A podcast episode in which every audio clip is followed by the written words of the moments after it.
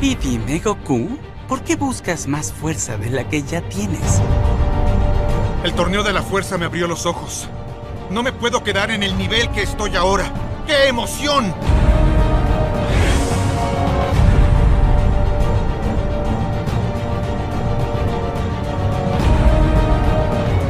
Ese debe ser él.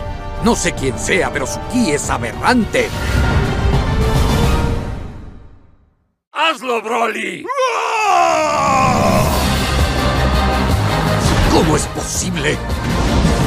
¡Se aprende mis movimientos! ¡Magnífico! ¡Su poder es asombroso! ¿Qué rayos?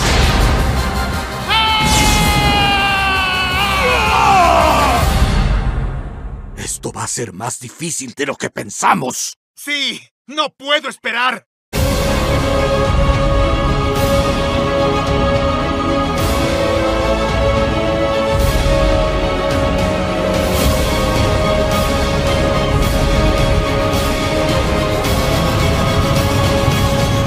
Está volviendo más fuerte!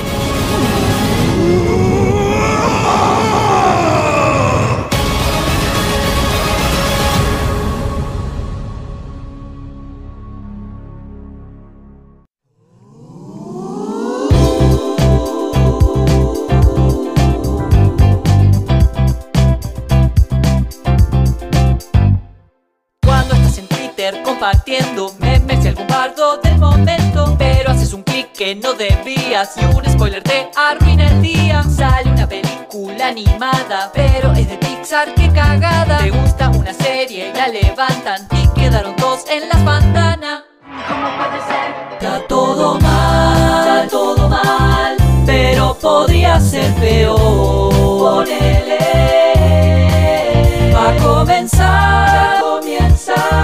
Esto es podría ser peor. Bueno, eh, en los últimos dos episodios estuvimos eh, grabando acerca de Dragon Ball Z, la batalla de los dioses, y Dragon Ball Z, la resurrección de Freezer. Y después de estas dos películas vinieron eh, Dragon Ball Super, toda la, saga completa, fueron eh, tres años más o menos de- de distintas sagas de Dragon Ball Super, lo que estuvimos viendo semana a semana, acostumbrándonos al japonés y un poco a, a convivir con esa eh, inmediatez de que es Dragon Ball en la modernidad, ¿no? Como venimos diciendo en los últimos episodios, eh, es toda una nueva experiencia, es vivirlo de una forma distinta, es acostumbrarte a, a, esperar una semana a la par del resto del mundo, no tener ningún adelanto, ningún spoiler.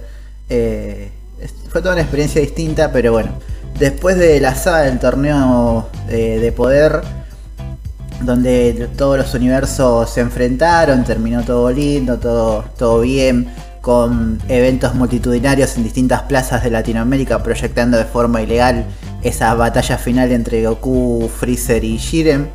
Eh, al, al año siguiente anunciarán la, la película número 20 de Dragon Ball de la franquicia en general. Y era todo un evento, no se sabía qué iba a pasar, no se sabía de qué, iban a, de qué se iba a tratar. Eh, hasta que anunciaron que iba a ser Broly. Y el nombre Broly ya trae un montón de, de entreveres de, de lo que es Dragon Ball Z en general. eh, trae un poco de lo que es la peor parte de Dragon Ball Z a mi entender y un poco de lo que es la mejor.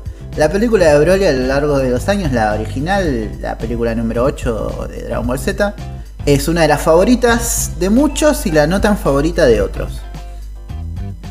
Eh, fue la película que yo vi en el cine cuando tenía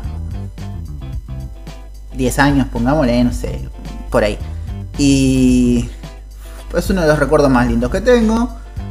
Pero la película y Broly como personaje nunca había sido algo muy explotable. La verdad es que tuvimos la secuela de Broly, eh, que es más o menos es rara.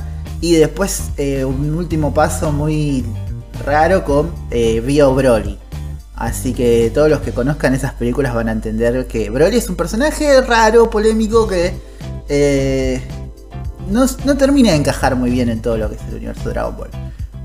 Así que que anuncien eh, meterlo al canon y sobre todo después de que ya habían anunciado, ya habían intentado adaptarlo eh, con un personaje de, Dragon Ball Super en su versión femenina del universo 6. Eh, y no, no, terminaba de cerrar, aunque tenía momentos que funcionaban, era como raro y siempre. Pero bueno, se vino Broly, se anunció Broly, eh, supuestamente esta vez de la mano de Toriyama, y es de la película que vamos a hablar el día de hoy. Eh, y como tuve distintos invitados en los episodios anteriores, el día de hoy nos acompaña Emma, Emma RGB, RGB, RGB, no. La dijiste de las Dos combinaciones erróneas. ¿Cómo, ¿Cómo sería? EMA GRB. GRB, ahí está. ¿Qué significa?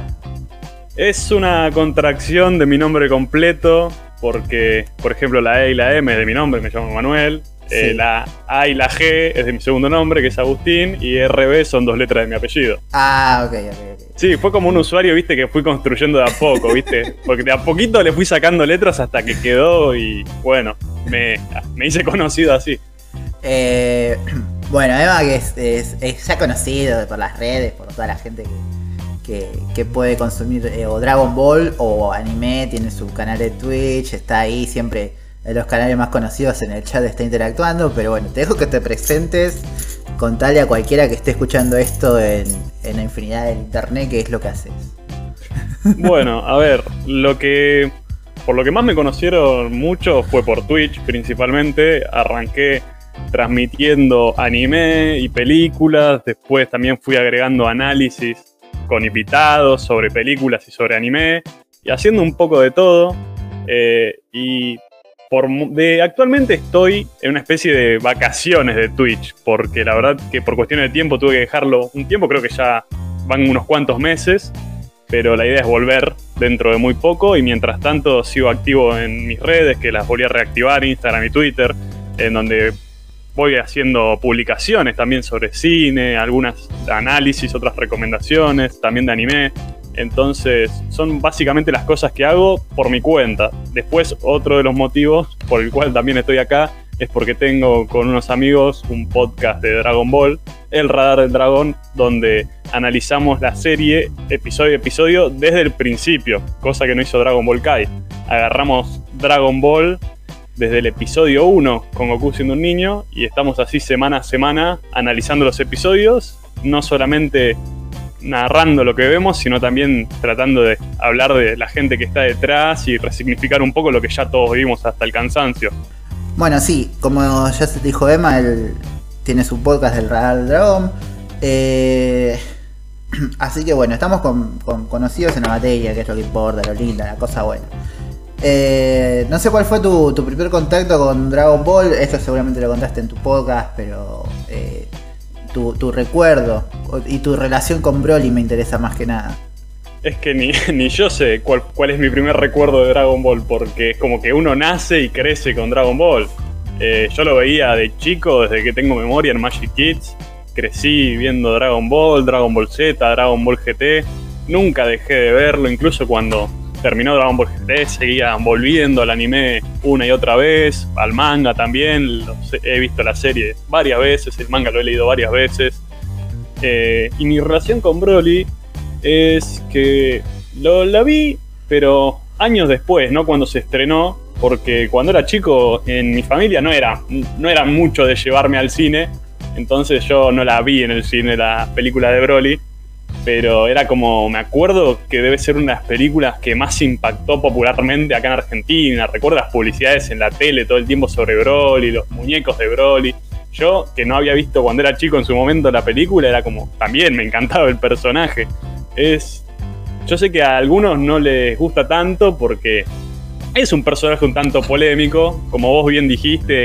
A algunos les gusta por varios motivos, a otros, otros lo rechazan por otros motivos y son todos entendibles porque es así, es un personaje que tiene pros y contras.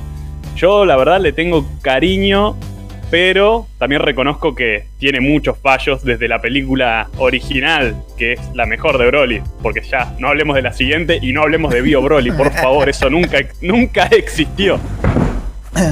No, sí, obviamente no, no se puede hablar de Broly de Dragon Ball Super sin hablar de la Broly original porque claramente si lo estamos metiendo al personaje de nuevo, si lo estamos reinsertando esta vez de forma canónica, es porque tuvo un peso a lo largo de la historia, de lo cual no podemos hacernos los boludos.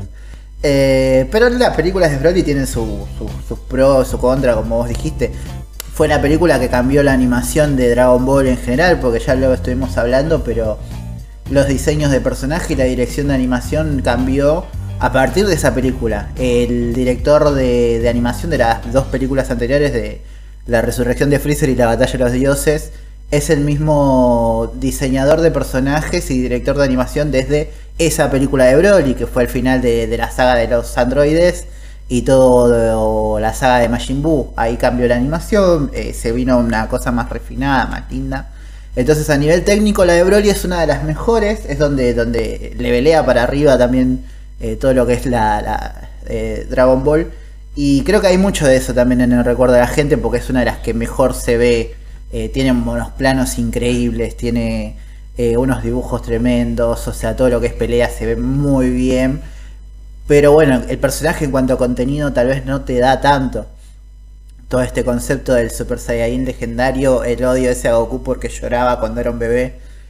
Ay, sí. Es que, a ver, yo creo que si le tienen tanto cariño a gente es justamente porque es un Super Saiyajin. Y hoy tal vez ese término está un poco. eh, un poco de- deteriorado por todas las nuevas transformaciones que se fueron pasando una y otra vez después del Super Saiyan Dios, el Super Saiyan Dios Blue, del, del Migate no que surgió después también. Es como que ahí se fue devaluando un poco el término. Pero también si Broly fue tan popular en su momento, fue porque fue en pleno auge del concepto de Super Saiyan. Era ese momento donde estaban todos, estaban Goku, Vegeta, Trunks, Sí, era sí, sí. y bueno, y aparece este personaje Super Saiyajin también, era como impactó mucho. Para Y lo que son los una- villanos de la película. Y tenía un aura verde. Y vos decís, ¿por qué es verde? Porque es legendario. Claro, y además era todo musculoso, era como esa época, estaba muy, muy bueno ese tipo de diseños. Hoy en día como que fue eh, decayendo un poco esa onda. Igual Broly llega justo eh, en el momento donde la, la lógica de, de esa saga de los androides cambia. Porque hasta ese momento creo que sale justo antes del torneo de Cell. Que, que está ese. Es, es- porque hay muchos chistes comparándolo con el Trunks musculoso que pierde con Cell. Y es como. Sí. eh, la lógica esa de, bueno, sos más Super Saiyajin, tenés más músculos, sos más fuerte, sos imparable.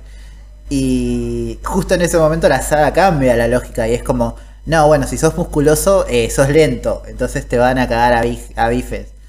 Y Claro, sobre todo porque ese Trunks, el diseño es igual a Es Broly. igual. Es igual. es idéntico. Y Palo de Toriyama para Toei. Claro. Y, y la saga esa a mí lo que más me gusta es el momento cuando cambia la lógica, que es cuando Goku y Gohan salen de la habitación del tiempo, transformados, totalmente tranquilos. Y ahí es como Dragon Ball tratando de hacer un esfuerzo por no ser tan básico como, como se espera de él y dándole una vuelta de tuerca a, la lógica que se venía manejando. Es como, ah, bueno, la transformación no va por tener más músculos y ser eh, más eh, fuertes y, y musculosos. Y más violento, porque más violento. recordemos que siempre el catalizador de la transformación de Super Saiyan era la ira. Claro. Eh, entonces Broly cae mucho en ese momento exacto. Pero, eh, bueno, lo- después a lo largo de los años hemos tenido... Las otras dos películas de Broly, si bien son fallidas, tienen, qué sé yo, sus momentitos. Eh, Mira, yo no sé. No, perdón, pero yo no sé qué puedes rescatar de Bio Broly. Ahora, de la Bien. 2 te puedo rescatar algunas cosas. De Bio Broly, eh, lo que más te puedo rescatar es un poco de la participación de 18 por momentos. Y em- a mí personalmente me gusta la secuencia de Goten y Trunks peleando sin fusionarse. Esto es antes de la fusión. Sí. eh, intentando ser un poco más personajes de lo que terminan siendo después. Eh, tienen como uno o dos momentos interesantes, pero Broly no es el, el fuerte. El Bio Broly no es el fuerte de esa película, es simple. O sea, ni siquiera es eh, la imagen de Broly, es una masa verde rara. Quisieron robar, digámoslo. Quisiera, obvio, sí, ¿quién no quiere robar, no? Eh, pero bueno. y, nada, bueno, ahora saltamos a la, a la película que nos trae el día de hoy, que es Dragon Ball Super Broly. Y creo que el primer punto que nos llamó la atención cuando se anunció, más allá del nombre, fue ese primer tráiler con una animación totalmente diferente. Yo tengo acá la, la, ficha técnica con los datos de la película que se está cargando. Mm. Hoy la compu está lenta. No, no pasa nada, todo esto imagino que se corta. Y si no, mira, nosotros en el podcast del Radar Dragón hemos tenido tantos problemas técnicos.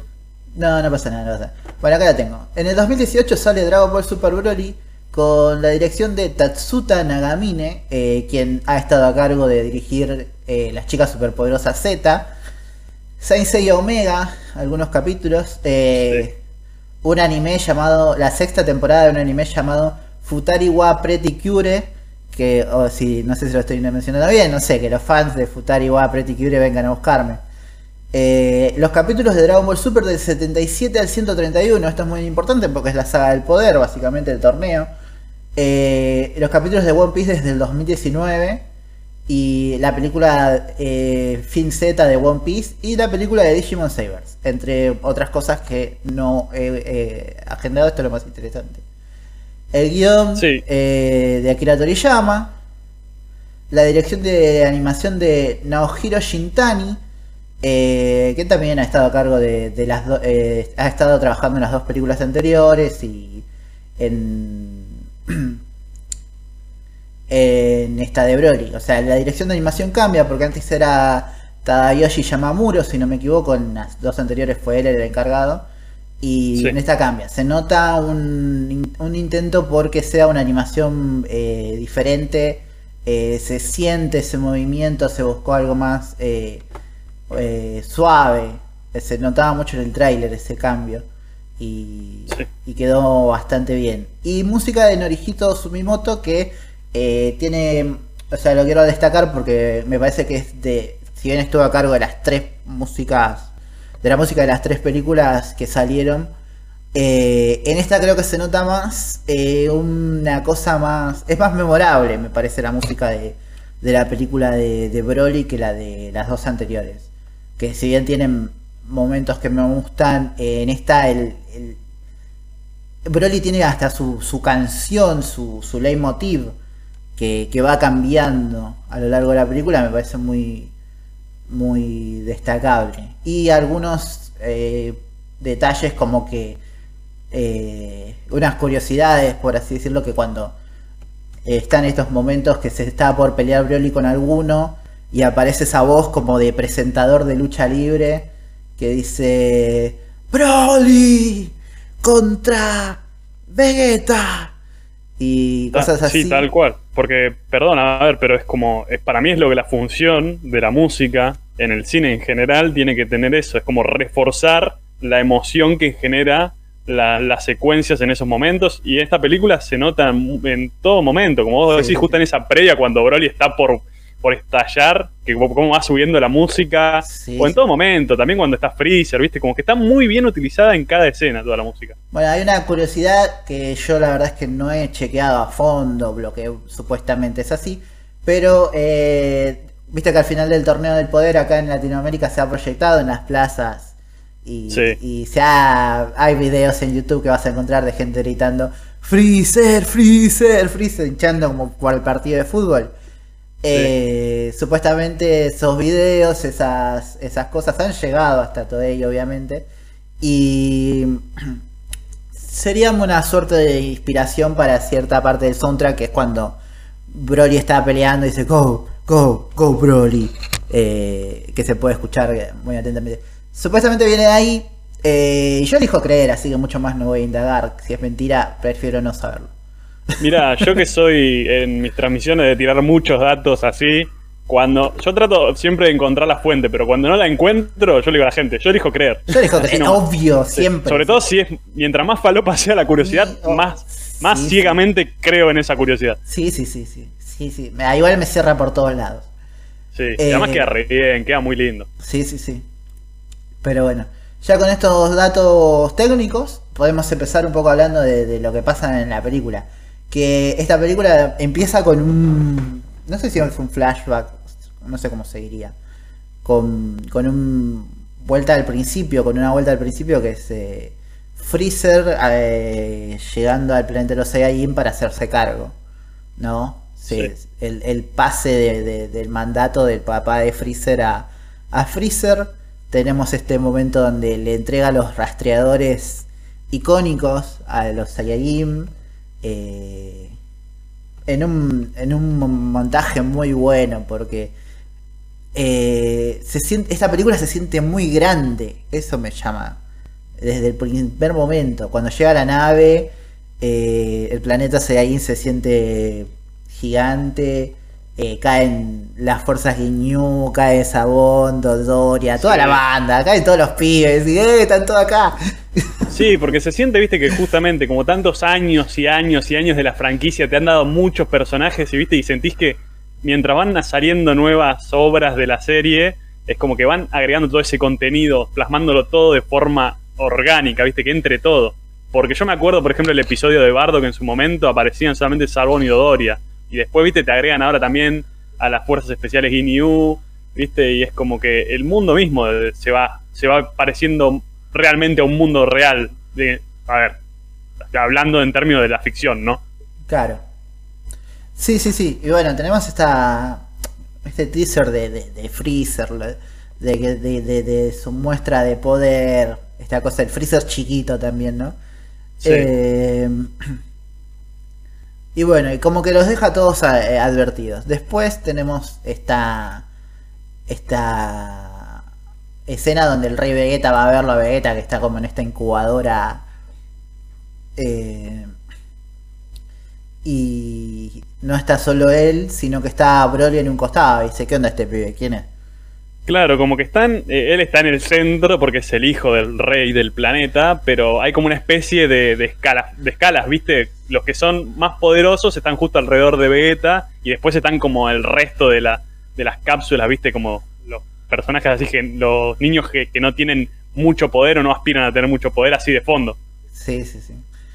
Sí, y nada, bueno, ahí se, se empieza a tratar esto de, de, de, Bro- de Broly. Aparece Broly en escena eh, en forma bebé y el rey Vegeta lo manda a un planeta desértico a morirse básicamente. eh, y cuando Paragus se entera, va, lo va a encarar. Le dice, "Eh, ¿qué hiciste? ¿Qué pasó? Broly Sí. puede serle útil a los Saiyajin. eh, y ahí se arma como la. Se empieza a armar el primer bardo. El. El Rey Vegeta plantea una cosa que me pareció interesante en su momento, pero bueno, no lo han explotado, pero es como esta cosa de que le dice que tu hijo por ahí es un mutante y, y todo este poder que tiene puede no llegar a controlarlo y hacer un peligro para todos. Eh, Es una, es una linda idea la que plantea, pero yo lo tomo más como una excusa. Porque Sí. es como, no puede haber alguien más poderoso que mi hijo. Obvio, sí, sí, ese es el primer... eh, Sí.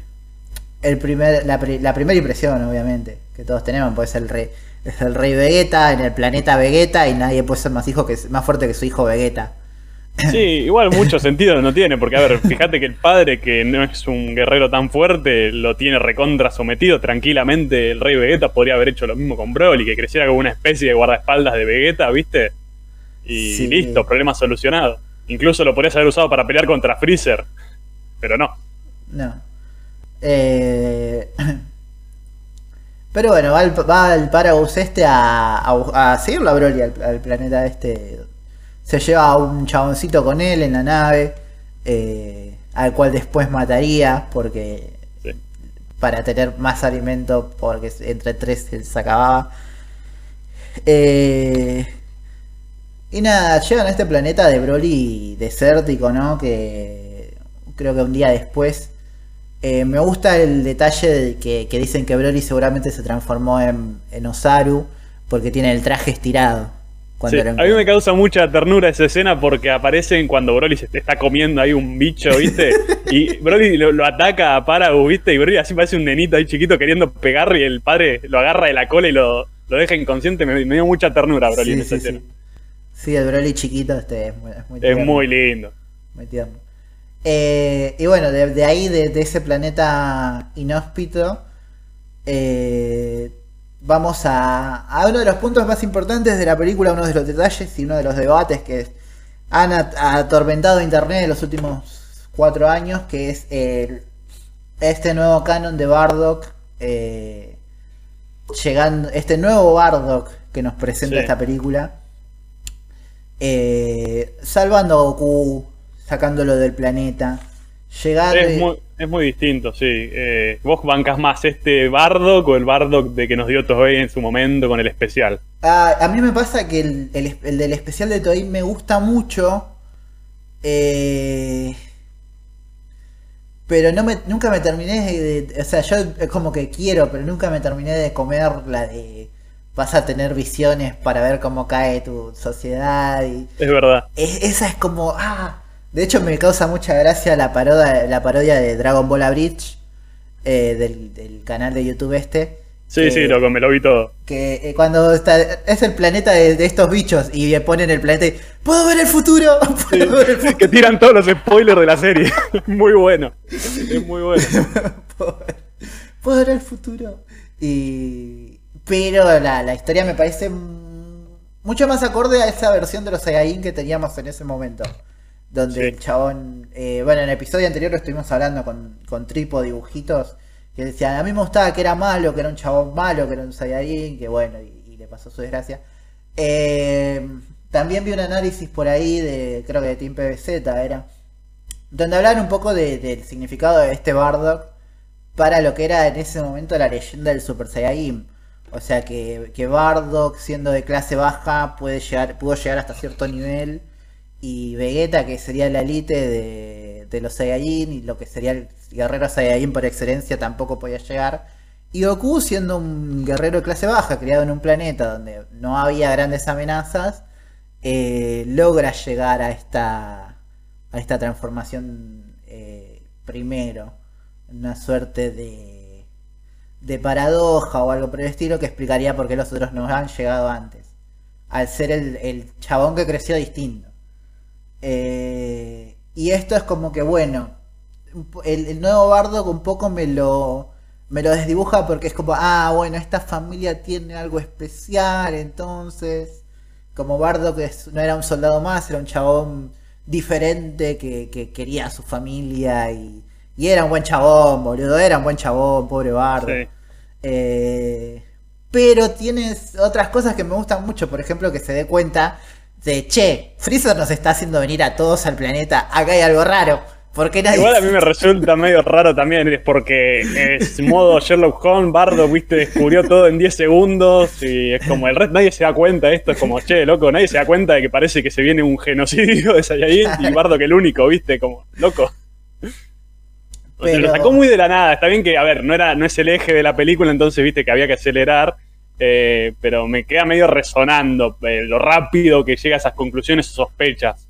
Supuestamente, bueno, igual supuestamente hay mucha, mucha guion que quedó afuera, mucha... Sí. La película iba a durar mucho más, pero le dijeron a Toriyama, bueno, Es que yo siento que, a ver, me parece, a mí me gusta la película, pero siento que sí, como que trataron de, en cuanto a información, de comprimir mucho en poco tiempo. sí. Sí, sí, porque de hecho la primera mitad de la película, el primer cuarto, tercio es información y Sí. el resto es pelea. Pero nada, bueno, me- hay cosas que me, me gustan, o sea, es como, no me cierra lo de puedo ver el futuro. eh, igual en las dos versiones el resto de los Saiyajin son como re- son como unos forros que ninguno le dijo, che, por ahí Bardock sabe algo, tipo, es como, nada, nada. Claro. Siempre son como, nada, vos estás diciendo pavada. Pero bueno, tenemos esta esta escena de, de Bardock largando a. mandando a Goku a la Tierra. Eh, muy emotiva, tenemos la presentación de la madre de Goku por años. Eh, Es muy emotivo. A mí, eh, la parte, bueno, me gusta mucho esa parte en la que Goku ya está adentro de la nave y se despide en ese momento, me parece de lo, de lo mejor de la película, incluso te diría, porque Sí, sí, sí. cuando se despiden de él y que Bardock pone la mano en la nave y Goku tiene la mano ahí, es como es, es muy, es muy lindo. Está muy bien dirigido además. Y bueno, y, eh, eh, hay algo que, que en el podcast anterior estamos, estuvimos hablando, te lo comento ahora, y es como... eh, Hay mucha gente como con la esperanza de que vuelvan a traer a Raditz. Yo es algo que como que no entiendo mucho. Eh, pero hay como un gran sector de gente que quiere ver a Raditz. Y es como... como que en esta película lo nombran, se acuerdan de Raditz. Y dice, ah, no, está con el rey Vegeta. En otro planeta, ahí... eh. ¿Vos qué opinás? Porque yo no entiendo Mira. esa, fascinación de la gente con Raditz. Es como... Lo mío no es fascinación, pero sí creo que Raid se merece alguna revalidación, pobre. Es el hermano de Goku al fin y al cabo y aparece en tres capítulos de Dragon Ball Z, lo matan y nunca volvemos a escuchar de él, ¿viste? Es como, por lo menos que vuelva de alguna manera, porque es como, yo me- justamente que estábamos hablando de Abridge, en Abridge, cuando aparece Raditz y dice soy el hermano de Goku, Krillin dice, ah, eso significa que vas a ser muy importante para los próximos eventos, ¿verdad? Y nunca más. Ni Nunca más. siquiera, ni siquiera aparecen los rellenos del infierno, es tremendo. Tal cual, no se lo nombra, ¿viste? No se, después de la saga de los Saiyajin no se lo vuelve a nombrar a Raid. Creo que aparece en un flashback en la saga de Freezer, pero no mucho más. Pobre Raid, loco. Bueno, Porque es el hermano. Pobre Ray, no era el hijo favorito de ninguno. No, claro, es como ¿dónde está Raid? Ah, bueno, no importa. Vamos a saludar a Kakaroto. Claro. bueno, y esta película vuelve a traer a Raids en forma de Raids chiquito ahí. Es para que la gente señale como el meme de DiCaprio. Como, mirá, ahí está Raditz. Ahí está Raids, sí, sí, sí. Eh, y lo tenemos a, a Vegeta. Algo que me, me llama la atención es cuando le informan a Vegeta que el planeta fue destruido. Eh, que están Vegeta, Raids y Nappa, obviamente. en- Este Nappa, creo que tiene pelo Nappa, si no me equivoco. Sí, Eh, tiene pelo. Y hay dos o tres hay ahí más por ahí dando vueltas. Que es- no sé, que los habrán matado, pero. A mí me llamó la atención. Yo, para- yo quiero creer que Vegeta los mató en algún momento entrenando o algo así. Porque es algo que haría Vegeta. Sí, sí, sí. Eh, pero bueno, dan en en esta película dan a entender que puede haber, o sea, te abre el panorama que puede haber Saiyajins dando vuelta por ahí tranquilamente. O sea, alguno que otro resacado por algún planeta. Algo que, que no me encanta, ¿eh? porque a mí me gustaba eh, inicialmente eso de que solamente Nappa, Goku, Raditz y Vegeta eran los únicos sobrevivientes, ¿viste? Y después empezaron a meter, ah, no, pero acá hay otro, acá hay otro, acá hay otro. El que menos me gusta es el hermano de Vegeta. Sí, el hermano de Vegeta está algo inentendible. Sí, lo agregaron para ese especial de Goku y sus amigos regresan, eh, que aparece ahí por primera vez, y era como, ahí aparece, hola, Vegeta, hola, es el hermano de Vegeta. Es como Vegeta, nunca nos dijiste que tenías hermano. Ah, bueno, sí, tengo un hermano. Pero so- y podrían, podríamos todos fingir demencia, pero siempre lo están nombrando. Sí, eso es lo que no me gusta. Hubiera preferido que fuera parte de ese especial, listo, dejemos que no sea canon, no lo mencionemos más, pero lo vuelven a mencionar en el manga, Sí. en Dragon Ball Super, lamentablemente. Y de ahí tenemos como. Y de ahí tenemos, bueno, un salto en el tiempo. Tenemos a, a Goku llegando a la Tierra, eh, siendo encontrado por Gohan. Y un salto en el tiempo a la época actual. A la secuencia esta de entrenamiento entre. Primero tenemos como una, una suerte de recapitulación que está muy copada de, de los eventos más importantes en- entre Goku y Vegeta. Eh, donde también no- nos dicen cuántos años han pasado. Creo que te dicen año tanto y creo que es el Sí, como 40 años, un poco más. 740. eh, pero que. eh, Viste que Dragon Ball tiene otra línea de tiempo, no es el 2019, ponele. Claro, Es sí, es el 700 algo, sí. 741, creo, si no me Sí. equivoco.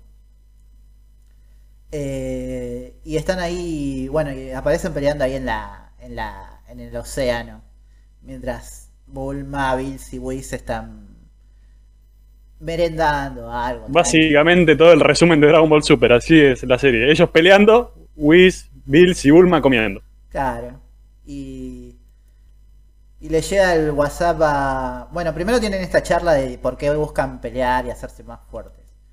Eh, Goku dice que quiere ser más fuerte porque se dio cuenta que en el torneo que hay más, más seres en el universo que son fuertes también, después de la pelea con Jiren. Y Vegeta dice que es porque Freezer quedó vivo, entonces tienen que prepararse por si vuelve. eh, ya que Freezer tiene esta, está chitado básicamente. De, si entrena un mes más puede pasarlos tranquilamente. O sea, Claro. Eh, hay un tema, ¿no? Con Freezer, porque a ver, está bien que últimamente supone la amenaza principal, o por lo menos favorita, tanto de Toei como de Toriyama parece. Pero es como que yo estoy más en línea con Goku, viste que Goku se lo toma muy a la ligera el tema Freezer. Va, Goku se toma todo a la ligera. Pero puntualmente Freezer es como que. Yo lo banco Goku. Para mí Freezer ya no es un villano. Es como el tipo que viene a joder cada tanto. Pero es como que no es una amenaza real. Pueden, puede aparecer para pelear, pero no dejó de ser una amenaza real Freezer. Eh, claro. Bueno, la película anterior trata un poco eso. Yo creo que ahí eh, me, me gustó mucho el trato que se le dio en el torneo del poder, más que nada. A mí también. Porque cuando lo traen de vuelta está esta, empieza con esta cosa de Goku diciendo, es Freezer, lo podemos manejar, no pasa nada. Y, y, dándose- y después dándose cuenta como que no es que lo podés manejar tan fácil, no es que... Como que no sabes nunca qué esperarte con el chabón. Puede salir con... Puede darte una mano o puede salir con, con cualquier otra. Es que yo creo que Goku esto lo sabe, pero se lo toma a la ligera, es como diciendo, sí, Freezer te puede cagar en cualquier momento, pero Freezer no, no es tan malo como antes. Claro. Yo creo que la- lo, lo que lo que aliviana mucho a Freezer es la presencia de, de Bills y Whis. O sea, al haber personajes Sí. que están tan rotos, medio que Freezer pierde ese Que un poco, a ver, son una dupla que amo, Whis y Bills, pero un poco hacen que pierda mucho valor cualquier amenaza que aparezca en Dragon Ball. Porque están ellos como árbitros, ¿viste? Tomándose toda la ligera. Si se complica las cosas, estamos nosotros, ¿viste? Entonces como que hace que toda amenaza, cualquier villano que aparezca, a menos que llegue el día que supere los poderes de, de Whis y de Bills, eh, no es una amenaza real. Y, y bueno, en este caso, bueno, como decía, me gusta el trato que se le dio a Freezer en, en el torneo. Y en esta película me parece que funciona bastante bien. Eh, y algo que estamos, que a lo largo de las películas que han salido y, un poco de lo que hemos charlado en estos podcasts, es un poco esta mirada más cercana a un Dragon Ball eh, en sus orígenes que tiene toda esta etapa de, de Dragon Ball Super, por así decirlo, que es como las cosas se pueden poner muy serias si, si, si por momentos, pero el fin siempre es un chiste, o sea, siempre es como bajarle tres cambios a, a, a todo. Eh, no vivirla tanto, y eso a veces está bueno y no y a veces no. O sea, en la película anterior tenemos toda esta trama de Freezer que de golpe se siente sin peso. Y termina con un chiste. Eh, termina con Freezer en el infierno de vuelta, con todos los peluches de vuelta, eh, desfilándole. Eh, en esta película se puede sentir un poco más el, el clima tenso. Pero creo que lo sentís más porque el protagonista es Broly en esta película. Y yo creo que, a ver, se, se va viendo justamente como bien marca también el ritmo de las peleas que van apareciendo en la película, que va pe- empezando como una pelea, por lo menos que Goku y Vegeta se lo toman como diversión y lentamente va creciendo la amenaza. La amenaza crece, crece, crece hasta diciendo, che, no la tenemos que tomar seriamente. Pero siento que nunca llega a ser un peligro real. Porque cuando empieza a ser realmente amenazante Broly, hacen la fusión y están a punto de derrotarlo. Entonces siento que le faltó un poco para convertirse por completo en una amenaza. No llegamos a ver una consecuencia real de lo que suponía el poder de Broly. Se tomó como primero diversión y después, bueno, tratemos de controlarlo. Pongámonos serios un momento. Así que bueno. Bueno, y ya repasando un poco los hechos que están pasando, ¿no? Eh, tenemos esta introducción de, de personajes de Chilai y el viejito, que no me acuerdo cómo se llama. Eh, Eh, ay, sí, eh, ay, ¿cómo era que llamaba? Lemo. Lemo, ahí está. Chilai y Lemo que llegan al- encuentran a, a Broly que están contando, che, ¿por qué te uniste al ejército de Freezer? Y, ah, no, pues yo me estoy escapando de la, de la policía, yo me estoy escapando de acá, entonces bueno. Eh, Y se empieza a ver un poco lo que es la interna de- de- del ejército de Freezer, que hay un poco de todo, no es tanto como en sus mejores días que eran todos soldados eh, musculosos descartables. Tiene, tiene minas, tiene viejos, eh, un poco de crítica hay ahí del chabón, dice, no, mirá el, el gran Freezer mandando viejos y, y mujeres a, hacer el trabajo este. Pero bueno, Claro. lo encuentran a, a Broly. y No, a perdón. Eh, con eso me llamó la atención también, viste, los dos que tiene a su. eh, como más cercanos Freezer, que son esta que parece una vieja y el otro que Sí. también parece un viejo. Es como que tiene una relación mucho más cercana con su. con, con su ejército, ¿no? ¿Viste? Como que se lo toma más a la ligera. Antes yo me imagino. Se hizo su grupito. Claro, como que hay más confianza. Con el Freezer de otra época era como le hablabas más o menos, no le gustaba y te mataba. Estaba ahí, la, claro, estaba con su copa. acá la vieja le dice. La vieja le dice, vos querés crecer 5 centímetros para que no te digan enano. Y Freezer dice, sí, tenés razón. Como todo, ahí hay confianza, hay buena onda. Ay, ay, ay, sí, sí. Buena, buena, buen- buena interacciones tiene. Sí, muy Eh, linda. Se, armó un, se armó un, un grupito. Eh, Nada, bueno, lo encuentran a, a Broly. Eh, primero lo encuentran a Paragus. Y dicen, ah, mirá este chabón, tiene, eh, está polenta. Porque eh, tiene cola, es un Saiyajin. Y después cuando aparece el- un bicho gigante, eh, hace su entrada Broly. este hombre morocho y musculoso. Qué hombre, ¿no? ¿Qué hombre? Y, y se lo llevan a, a Freezer. Y ya en la, en la nave tenemos esta primera interacción donde nos van a dar un poco de, a entender de qué viene la mano la película y qué, qué onda Broly en esta película. Porque tenemos una primera interacción de Eri Chilai, eh, donde ella le dice, ah, toma, tenemos, toma un nugatón, ¿no? Sí. y, y Broly dice, ah, qué sé yo. Y esta cosa medio Tarzán que te ponen a Broly en esta peli que es como eh, agradeceme, así, tienen este intercambio simpático. Y es como, vos lo ves a Broly y ahí ya te cambia un poco, decís, ah, Broly es un buen chabón, boludo, tipo, me está cayendo Claro. bien. De a poquito te van presentando la, la forma tanto de él como del padre, porque viste que Broly prácticamente no, no sabe cómo responder a menos que el padre se lo diga. Broly decir gracias, Broly aceptarlo, viste, es como, te Sí. de a poquito te va mostrando cómo es la relación de ellos también. Igual banco más este Broly Tarzán que el Broly Emo en modo base de la primera película. Ah, ese Broly. Sí, Macho Beta, le decía el Vegeta de Abrich. es verdad. Eh, porque, a ver, el- creo que nadie se acuerda de ese diseño base de Broly. Sí, sí. Sí, se Broly oh, Rarísimo encima, porque era un chabón que estaba en cuero, todo con joyas.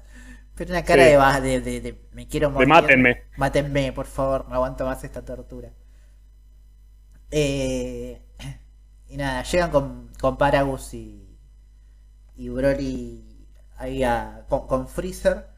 Y Freezer eh, ahí ya los ve y dice, ah, bueno. Ah, bueno, ok. Me Ah, sirve. me sirve, me sirve. Los puedo mandar a estos dos que se peleen con los otros dos. Y Paragus le cuenta que tiene una.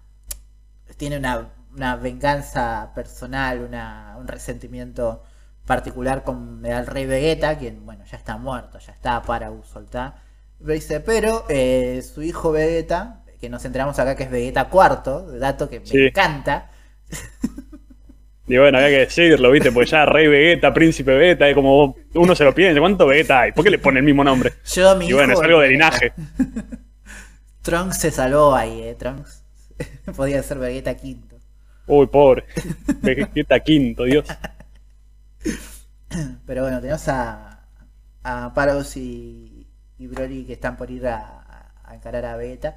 Y ahí tenemos otra charla también de Broly contando. Bueno, primero está el, el chabón este borracho de la nave que quiere encarar a la minita y Broly como que no le cabe y, nada. Y ahí el pa- se da esta escena que el padre les cuenta que tiene un collar eléctrico con el que lo pilotea a Broly. eh, y así lo maneja. Eh, ¿Vos qué pensás con respecto a Paradox del padre? Es como. Yo no digo que lo banco, pero es como que un poco lo entiendo al tipo como fue prácticamente. se exilió del planeta Bellita por culpa de del rey Vegeta que quiso matar a su hijo, por lo menos ¿Sabés alejarlo, ¿viste? ¿Sabes qué- quién es Paragus? Paragus es estos chabones que no pudieron ser futbolistas. Sí, Ven lo que- hace con el hijo. Ven que el hijo eh, hace cinco jueguitos seguidos y, y la pica un poco. No, no, pará, acá el hijo es Messi. Y los presionan a más no poder. Y capaz, pero bueno, Sí. el hijo es Messi. Pero por ahí Messi no quería jugar a la pelota, por más que tenga un montón de talento. Entonces la película te, te plantea un poco eso. Eh, Claro. Es que yo no lo estoy, no digo que lo, lo banco, pero se ve que el chabón lo quiere a Broly como hijo, más allá que es un arma, Eso- que lo eso- quiere pero a su manera. Eso no te lo discuto, lo quiere. O sea, pero. Pero no eh, de la forma incorrecta. De la forma incorrecta, ¿no? Está, está bien, capaz que no había muchos talleres de, de paternidades deconstruidas en el planeta Vegeta. Eso te lo acepto. Sí. pero. eh, pero bueno. eh, yo- a mí me da esa sensación al final del día. No, yo digo porque me, me da un poco de lástima el personaje. A ver. Es un personaje no me- trágico, eso no, no, no, no hay Sí. dudas. Eh, tanto él como, como el mismo Broly. Son personajes eh, con una relación trágica. Eh, Paragus, sobre todo, eh, por, por lo menos está mejor construido este Paragus Sí. que el, el primero, que era como: Me voy a llevar a Vegeta a un planeta eh, aparentemente nuevo para gobernar y. Y cuando Sí, caiga el meteorito van a morir todos y antes que caiga el meteorito voy a abandonar a mi hijo. Este Paragus no te lo abandonaba, Broly. Este Paragus era un mejor chabón que, que el otro. Se preocupaba también por él, ¿viste? No, no era simplemente, no era que lo, lo tenía raya con el aparato porque por diversión y nada, lo hacía porque temía que se descontrolase y nada más, era como una forma de mantener a raya a su hijo, pero para, para bien, ¿viste? Para que no terminara en una, en una masacre. Sí, sí, sí. Eh, sí, también te cuentan que le cortó la cola porque seguramente mono, como mono gigante era in- impiloteable. Yo, a ver, es más una relación de padre e hijo Saiyajin, como yo lo veo, ¿viste? Bardo que es como la excepción, pero eso es lo que yo me imagino como una buena relación padre e Claro. lamentablemente, en términos de, de raza Saiyajin. Bueno, la película nos plantea tres tipos de paternidades, que es primero Bardock siendo como el Saiyajin eh, deconstruido, ponele, que, sí. que quiere a la familia, que está todo bien, que quiere a los hijos, eh, el distinto. El Rey Vegeta, que es un, un padre orgulloso, eh, eh, que recela a, a su hijo, y a este Paragus, que tiene esta relación medio tóxica con, con Broly. Son distintos tipos de, de paternidades que nos va presentando eh, la película. Me parece Y después tenés al, al principio a King Cole diciendo, bueno, dejo a mi hijo a cargo de la empresa. Claro, tenés al Dios padre. Eh, eh, ¿Cómo se dice? Néspota. Sí. Eh, claro, tenés. Y al tincho de Freezer haciéndose cargo de la empresa familiar. Claro, sí, sí, sí, sí. Sí, absolutamente. Eh, pero no, no, eh, me- me- este Paragus me, me gusta igual, me gusta mucho. Sí. O sea, su ida y vuelta, eh, su relación con, con Freezer, con Broly, me parece que tiene mucha participación y que está muy interesante. Pero bueno, acá lo, donde más se, se puede jugar un poco con eso es cuando Broly le cuenta su, su historia a, a Chilai y a Lemo, que Sí. es esta piel ¿no? que tiene en la cintura, que es la oreja de su amigo Ba, que en esta historia muy, muy tierna, que es este bicho que vive en el planeta ese inhóspito, que, que el padre le mete un, un cuetazo y le dice, no juega más con ese bicho de mierda que no te sirve para nada. No, Eh, más bien era como que se estaba haciendo amigo y Sí. eh, hace eso para que no. Vos usalo para entrenar si querés. Pero amigo las pelotas, le dijo. Claro, amigo, totalmente. Ahí. Sí. Es muy triste porque posta que era la única, la única interacción que tenía Broly en ese planeta además de su padre. Sí, es que se, es, es la escena, en una película eh, dramática sería el pibito trayendo, un- el pibito huérfano trayendo un perro a la casa escondido y, Sí. y el padre sacándolo a los cuetazos. Podría ser forzado, porque es como diciendo, agregaron esto para apelar a la emotividad del público, pero yo creo que está bien agregado No, no, yo esta historia. Está, está muy bien. Eh, está muy bien. está bueno porque es como, esa, esa anécdota te marca el motivo de la humanidad de Broly, es decir, ese poquito de humanidad que Broly tiene que finalmente va a demostrar que es un buen tipo, es esa, esa relación que tuvo con, este monstruo. Sí, Eso es lo que permitió que creciera esa bondad dentro de él. Porque si hubiera estado toda su vida solamente con Paragus, era como. iba a ser un, un monstruo. y, y aparte te justifica que tenga un, un pedazo de, de piel en la cintura, que le queda muy fachera. queda muy fachero, sí, sí. Eh, pero bueno, cuando los otros le dicen, che, tu viejo medio que es un poco sorete, ¿verdad? Y Broly ahí se calienta y dice, no, no, che, no hablen mal de mi papá. Tipo, O sea, sí, pero no. sí, pero eh, tampoco es- da para Claro. que lo guardemos así. Ahí te muestra que lo quiere al padre, que va a ser muy importante para después. Sí. Eh, así que bueno, después de esto llegan a la Tierra. Tenemos a, a Goku y Vegeta. Eh, yo quiero hacer mención especial de dos cosas antes de que empiece todo el bardo, que es... Primero que... eh, hay un meme que es, eh, te das cuenta que Batman es el que manda cuando todos los de la liga pueden volar y, y los lleva en avión Sí. eh, que está comparándolos con, con Bulma que lleva a Whis, a, a Goku y a Vegeta en, en el avión al, al Polo Norte básicamente para buscar la última esfera. Sabiendo que ellos llegarían en un minuto. Sí, sí.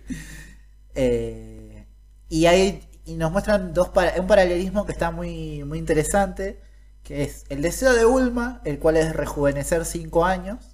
Y estaba por hablar del deseo de Bulma, que era eh, rejuvenecer 5 años. Sí. eh, en esta este chiste, ¿no? Esta crítica social un poco que se podría decir que hace el señor Akira Toriyama de, de bueno, ¿por qué no te haces más joven? No, porque la gente diría que me, me hice una refrescadita, como dicen en el Sí. doblaje. Eh, y quiero que se vea natural, quiero que se sienta natural y no sea tan perceptible que sigo joven.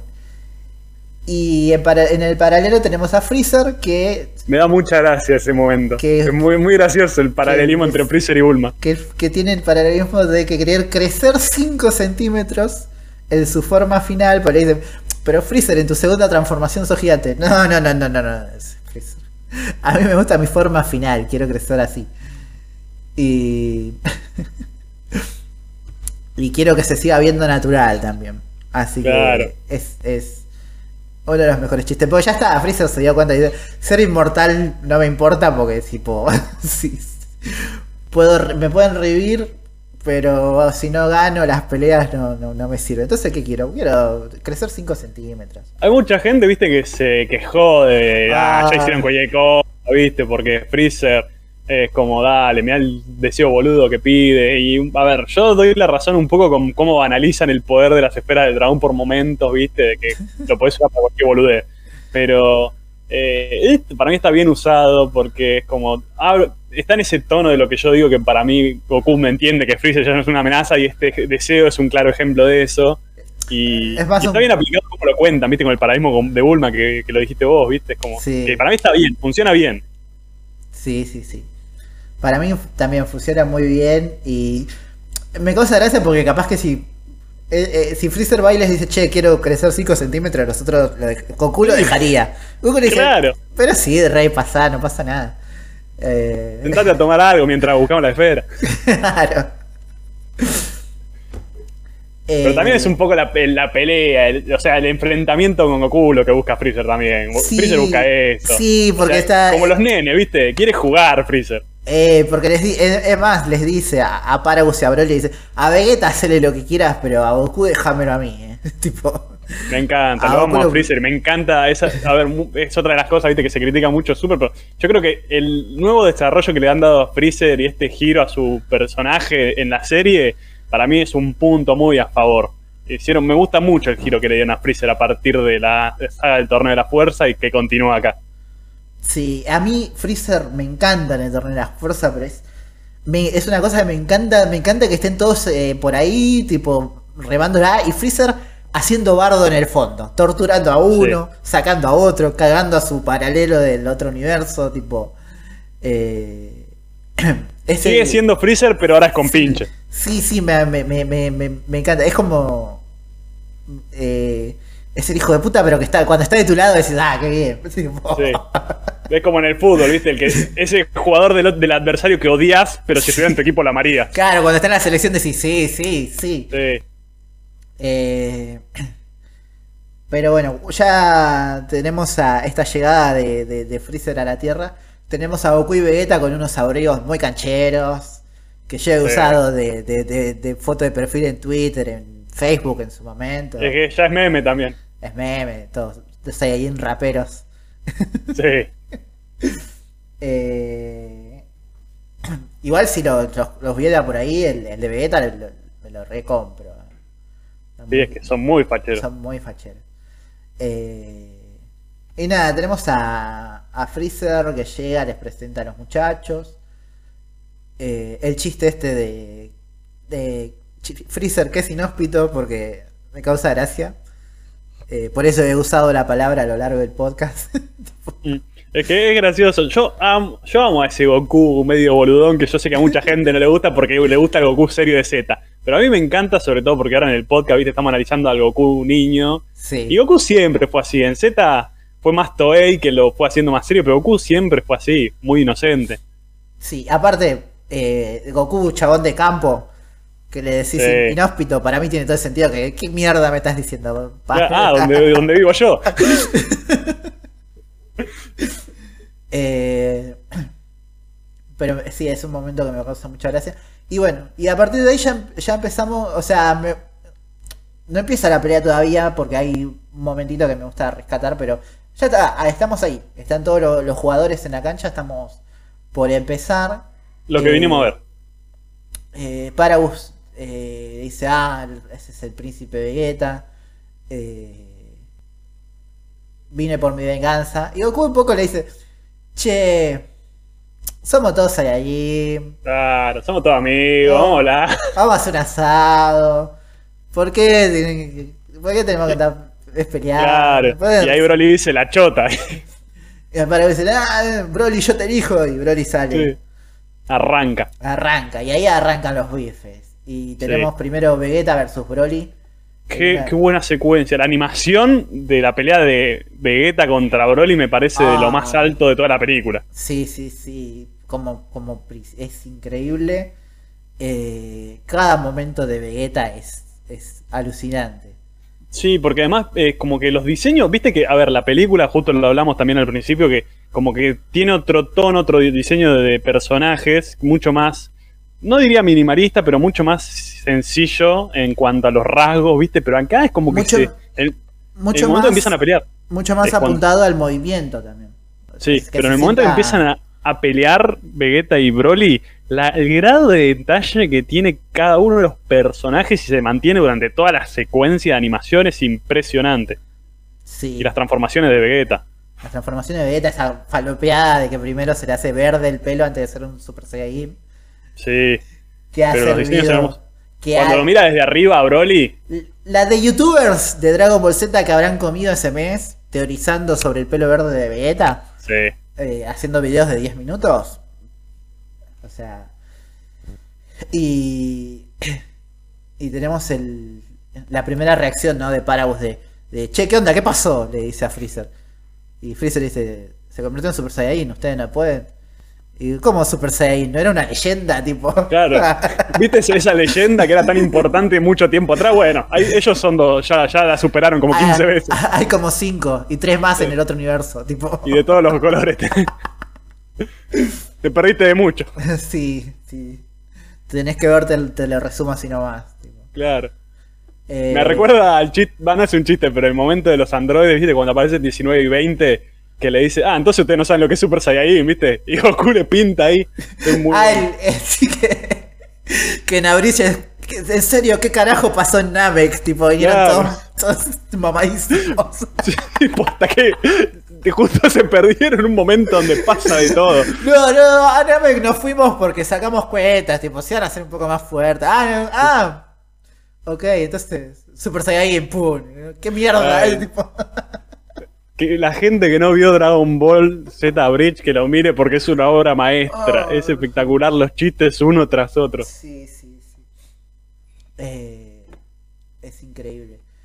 Y, y bueno, y tenemos a, a Vegeta contra Broly. Broly se está.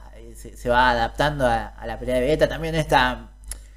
Hay un detalle que me encanta de esta película que es. eh, ya lo voy a decir más a fondo, pero es cómo reflejan los distintos tipos de pelea. Y acá se ve eh, cómo pelea Vegeta contra Broly se queda muy, muy claro con sus ataques más directos. Broly Sí. de una forma más salvaje. Freezer recalcando porque le dice a Paragus.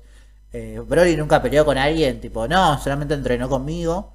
Y dice, ah, bueno, no, entonces eh, está claro porque no es lo mismo entrenarse, pelear con, con- con el padre que estar en una pelea de verdad con otro oponente.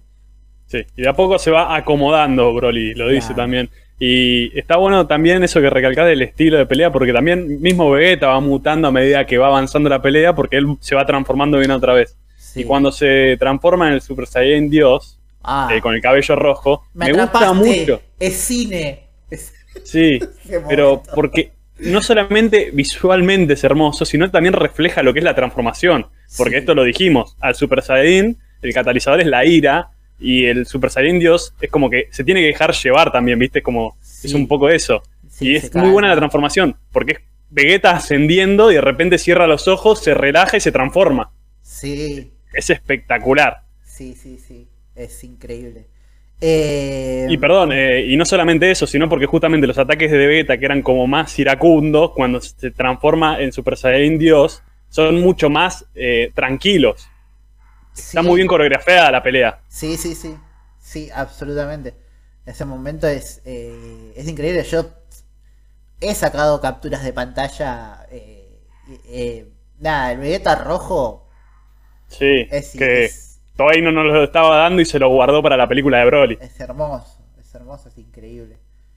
Eh, y nada, cuando me parece que lo está por rematar, eh, Broly se saca y nos dan, nos explican acá que tiene esta eh, transformación, ponele, donde tiene la fuerza de los Aru, pero manteniendo su cuerpo. Sí. Explicación un tanto falopa, pero un poco. Es Bueno. un poco una referencia al Super Saiyan 4. Sí, Está bien, está bien. te lo acepto. Sí. Eh, y después de esto empieza el round con Goku. Donde eh, acá vamos a ver un poco más esta diferencia entre cómo pelea Goku, cómo pelea Vegeta. Después vamos a ver cómo pelea Freezer. Y me gusta mucho también la pelea de Goku, pero más que nada me gusta porque eh, es como que alguien dijo, che, eh, Goku sabe artes marciales. Tipo, es como un chabón que estuvo en la Tierra y aprendió los distintos tipos de, de artes marciales y, y pelea diferente a los demás. Eh, Además, a mí me gusta que esto es algo que también lo hablamos en el podcast, que es una lección de Roshi que, por, que, que sostiene en su forma de pelear. Que Roshi le dice que nunca hay que, lo dice al principio de Dragon Ball, que no hay que revelar todo el máximo poder del principio, sino que hay que primero tantear al villano, ir de a poco para ver la capacidad y el potencial del, del enemigo. Y recién ahí sacar todo tu poder. Y es lo que hace Goku en esta pelea, y de hecho es lo que hacen durante toda la franquicia de Dragon Ball. sí, sí. Porque viste que muchas veces dicen, la ay, ¿por qué no pelea directamente transformado en Super Saiyan Blue? Es porque, no, porque esa no es la forma de pelear de Goku. Goku va tanteando al enemigo primero. Y, y acá está muy, muy bien, porque de primero Sí. pelean como en su forma normal, eh, va escalando a Super Saiyajin. Y mi parte favorita también es cuando se transforma en Super Saiyan Dios Rojo, Sí. que, que creo que esta película hace muy bien en reflejar lo que lo- esa, como dijiste vos, la diferencia entre ser un Super Saiyan y ser un Super Saiyan Dios. O sea, me gusta mucho el momento de Goku tratando de calmar a Broly. Ya no. Que casi lo logra. que casi lo logra. Eh, primero esa técnica eh, Rara, pero muy linda. rara pero muy linda. Que con esos los dedos así, que lo, lo frena. Eh, esa secuencia donde le dice, acá en la Tierra pasamos un montón de cosas. Y tenemos como en 5 segundos un flashback de todo Z. De todo Sí, Dragon Ball. Z. Que vos pon- tenés que poner pausa para, para verlo y son increíbles. Tipo, de- que primero está Goku contra Piccolo Daimaku, después Rice, después Vegeta, Freezer, Cell, Majin Buu. eh, y, y Goku un poco en esto, en esta, en esta postura de chelo, bajo un cambio. eh, podemos ser todos amigos. Deja de tomar esa mierda, te está haciendo mal. Eh, rescatate. Claro. Un poco así. y. Y Broly como casi a punto de rescatarse, pero no. Y, y acá ya empieza como el momento de crisis, porque eh, después de una muy buena toma de judo, o, o Sí. que le hace Goku a Broly, eh, este se lo empieza a cagar a, a piñas a Goku. Lo revolea por acá, lo revolea por allá. Y ahí hay enorme referencia a la película original también. Exactamente. Bueno, esta película tiene muchas referencias, no solo a la película, sino a otras cosas eh, de Dragon Ball icónicas. Sí. Bueno, con respecto a lo que es Broly, yo tengo entendido que eh, cuando le dieron a Toriyama la idea de hacer el guion de esta nueva película, le sugirieron, no sé si el mismo Toei o el editor de Toriyama, de que tomara el personaje de Broly. Y que le dijeron, bueno, che, mirate las tres películas de Broly, y es lo que hizo Toriyama. Agarró la esencia de lo que es Broly, que es un producto no canon de Toei, y lo resignificó, porque hay mucho de Broly, del Broly Sí, original sí. en él, pero con el tono más de Toriyama. Sí, o sea, lo, lo, lo convirtió en un personaje. O sea, agarró lo, lo, lo más rescatable y después lo, le, le dio un Sí. trasfondo, le dio una razón de ser. Eh, Lo sacó, le sacó el odio a, Ka- a Kakaroto porque lloraba al lado. Eso es rarísimo. El Sí. Super Saiyajin es solamente un bebé gigante. Como que Vegeta, y que en Abridge también dice, es tan estúpido, pero es, tan- es, tan- es como dice, it's so dumb, but it's so cool. sí. Es muy bueno. ¿Y Es por muy bueno. ¿Y por qué es verde? Porque es legendario. Oh my god, es tan cool. Sí, es muy bueno. Es que resume, resume lo que es Broly muy bien. sí, sí, sí. Eh, Pero bueno, las referencias hacíamos en la pelea, ¿viste? Cuando lo agarra de la cabeza a Goku y lo arrastra contra todo el hielo. sí. Sí, porque encima en ese planeta de, de- de la película original también hay como momentos de hielo medio raris. eh. Hay una secuencia que me gusta mucho que es cuando Goku le tira el Kamehameha en la cara a Broly no, no le hace nada, que Broly le agarra la cabeza y cuando le está por pegar en la cara se rompe un vidrio y, y pasan a otra cosa en la transición. Eh, que es incre- ese es increíble. Y en esta película también eh, ot- otra cosa que la gente capaz que critica siempre es como, bueno, esta película no tiene sangre. Eso es, eh, es un detalle importante porque en la resurrección de Freezer y la batalla de los dioses, en las películas hay, no es que hubo un montón, pero hay sangre. Y esta ya es como, al ser súper, eh, tuvieron que reflejar la, la pelea sin, sin sangre. Y me parece que tanto en las tomas esas de, de- de Goku siendo pariciado, como en el doblaje de, de Mario Castañeda, eh, se refleja muy bien. O sea, tenemos que mostrar que le duele sin que esté sangrando por todos lados. Y para mí le dieron una, una vuelta muy interesante. Pero bueno, acá lo llega el momento más raríguez, eh, que Goku está desmayado. Me acuerdo teorías de, de- de ese momento que está como a punto de quedarla. Y, y las teorías decían que, que en ese momento iba a recordar a sus padres porque por la escena Claro. de... O sea, como que Broly le pegaba tan fuerte en la cabeza que se iba a acordar de las cosas que se olvidó cuando se dio el golpe en la cabeza de chico. Mira, no hubiera estado del todo fuera de lugar por el hecho de que la escena está en la película. Claro, la escena está en la película. lo podés conectar. Ahora, hay que ver cómo lo podrías haber yo acá, ¿viste? Porque las ideas son buenas, pero lo que más prima es la ejecución. Sí, pero en realidad lo que pasa en esta escena es que Piccolo le está mandando un WhatsApp eh, mental. Sí. Dice, che, Tengo los poderes de Kamisama, puedo hacer lo que quiera. Claro, sí. Sí, esto es algo que, que a veces nos olvidamos, pero Piccolo es mitad Kamisama. Pico O sea, las tres personas. Es tres personas en realidad. Y, y tiene los poderes de, de Kamisama. Por eso ah, tenemos un Piccolo a lo largo de las películas y de Super mucho menos sortiva que, que el Piccolo regular que conocemos. Sí. Eh, de hecho, bueno, en superhéroes hasta tiene esta cosa de abuelo eh, eh, ya más, ¿cómo se dice? Cuando son, cuando los mimas a los chicos. Bueno, no importa. Como que permisivo eh, Ah. con, con Van, porque ya está, ya está Piccolo que está de vuelta. No como el padre de Pan que lo fajó hasta tomarle cariño. Claro. Eh, ese niño aguanta bien los golpes. Pero sí. Y Piccolo ahí le, le dice, bueno, que no, no voy porque no te ayudaría en nada. Y Goku le dice, bueno, quédate ahí que cualquier cosa se, se pica. Yo soy Goku y le digo, no importa, ven igual. No importa, quédate ahí. Cuando se- si se pica mucho, me voy para allá con la teletransportación. Eh, y se transforma en Super Saiyan Blue. Que el Super Saiyan Blue tiene unos cambios de colores medio flasheros ahí que, que amagan a un blanco en un momento y todo En el cine estábamos todos como, ¡eh! No, era el. Era obvio que iba a ser el Blue, gente, porque todos sí. nos comimos el amague. No, era muy pronto para volver a, a esa belleza que es el Migate no. Y. Y nada, bueno, tenemos a un Goku que contra Broly ya más parejo.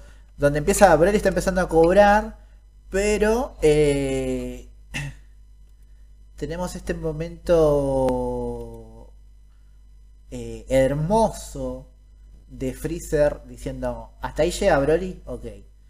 Eh, y teniendo su, su flashback de cómo Goku se transformó en Super Saiyajin, que por regla Sí. tiene que estar en todas las películas. Eh, Krillin explotando. Eh, y dice, ah, bueno, ya sé cómo. Y agarra a Paragus y le mete un tiro. Mira, yo voy a discernir, creo que, porque no, no me gustó, pero por el hecho de que, primero, bueno, Paragus que era uno de los protagonistas, ejes de la película, es como, ah, listo, chao, te moriste, fin. Y por otro lado, es que tampoco me gusta que hagan tan simple todo, es como, no es, no es una ciencia, no es, ah, bueno, te mato a alguien de cariño, listo, te convertís en Super Saiyan, viste, es como, lo simplifican demasiado. ok, Gohan, como aquí no tenemos a Krillin, vamos a tener que imaginar para matarlo. Muy bueno, Dios, qué, qué buena serie, la puta madre. vamos a tener, vas a tener que imaginarte. Terminamos haciendo un podcast de Dragon Ball Aurich antes Sí, que de Broly. sí, es, el, es un- en cualquier momento, en cualquier momento va a pasar.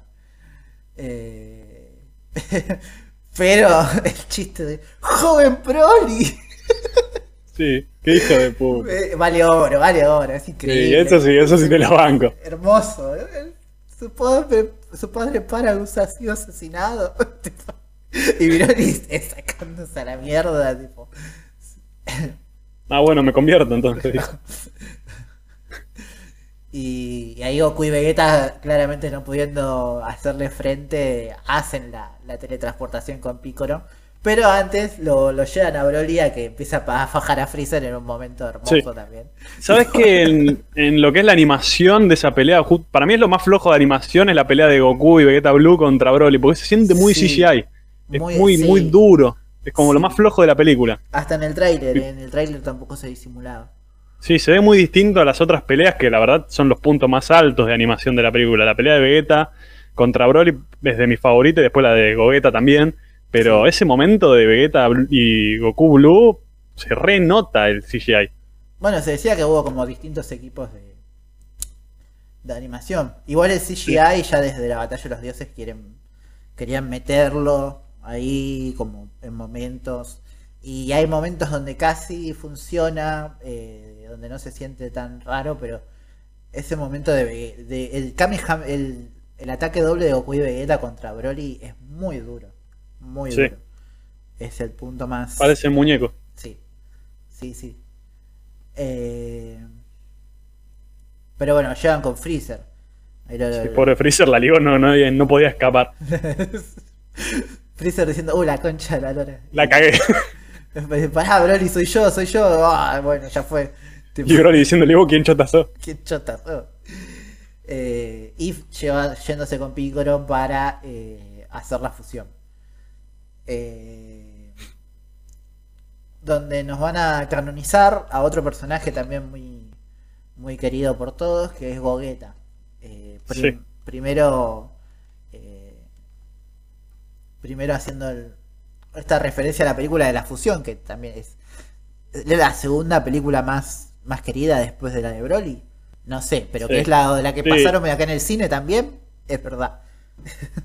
Y además porque Gogeta debe ser de lo que no es canon, era lo, lo más reconocido junto a Broly, era como lo más querido. Broly y. Gogeta eran de lo no canon, eran lo más querido y los dos se volvieron canon en esta película. Sí, sí, sí. Aparte de que es el clásico del video del Budokai 2, creo que es. No, el 3. El 3. Sí. Pero- Sí, yo que jugué adicto al Budokai Tenkaichi 3, jugué torneos de Budokai Tenkaichi 3, No, así no, que pero sí. en el Budokai Tenkaichi eh, está. Pero yo te digo la. Porque hay. El hay- video de la intro, el sí. video de la intro que es animado, tipo, no es. en- Sí. El de Budokai Tenkaichi es animado. Es, Claro, por ahí se enfrentan Gogeta y Broly. Eh, pero creo que en un Budokai también. O sea, es como algo que ya habían seteado. eh, varias veces. El Gogeta Broly eh, era como un, un clásico no canónico. Sí, porque es como. Son, además, visualmente son de los, de los mejores personajes, de los mejores diseños. Sí, Están muy buenos los dos. Y bueno, igual, siempre que metes una danza Metamoru cuando la practican por primera vez, siempre tienen que mostrarte las fusiones fallidas, ¿viste? y sí. Pasó en la película de la fusión, pasó cuando lo hicieron Trunks y Goten, y tenía que estar acá también. Sí, sí. Sí, y dos veces, porque en la película de la fusión Sí. fallan una vez, Una sola. que se convierten en BQ, Sí. eh, y acá no, acá es como... Oh, pero acá se vuelve re complicada la fusión porque hasta importa el ángulo de Sí, diferencia, ¿viste? me- me- es muy gracioso Pico diciendo que su ángulo de posición estaba mal. Claro, y te ponen la regla del transportador, ¿no? ¿Viste? 45 grados, 60, nada, pará. Son Esto unos difícil inútiles. Sí. Dios, pero bueno, era necesario porque era como demasiado simples y las sacaban de una. Ah, claro, claro. Eh, y bueno, y A tenemos... todo esto, pará, perdón, pero a todo esto, eh, Broly estuvo fajando a Freezer durante una hora. Sí, eso te iba a decir, boludo. Freezer estuvo ahí Una hora, considerando la velocidad que tienen estos personajes, fue como una, una tortura. Pero encima me encima Vegeta como eh, Gogeta medio troll también. como, bueno, va- anda a pelear. No, no, pará, pará, pará. y sabiendo que a Freezer lo estaban fajando, tipo. no, no, pará, pará, voy a ponerme nombre. Yo hago las cosas a mi ritmo. Claro, faltó que Vigo le dijera, me importa un carajo tu nombre, anda a pelear. Sí.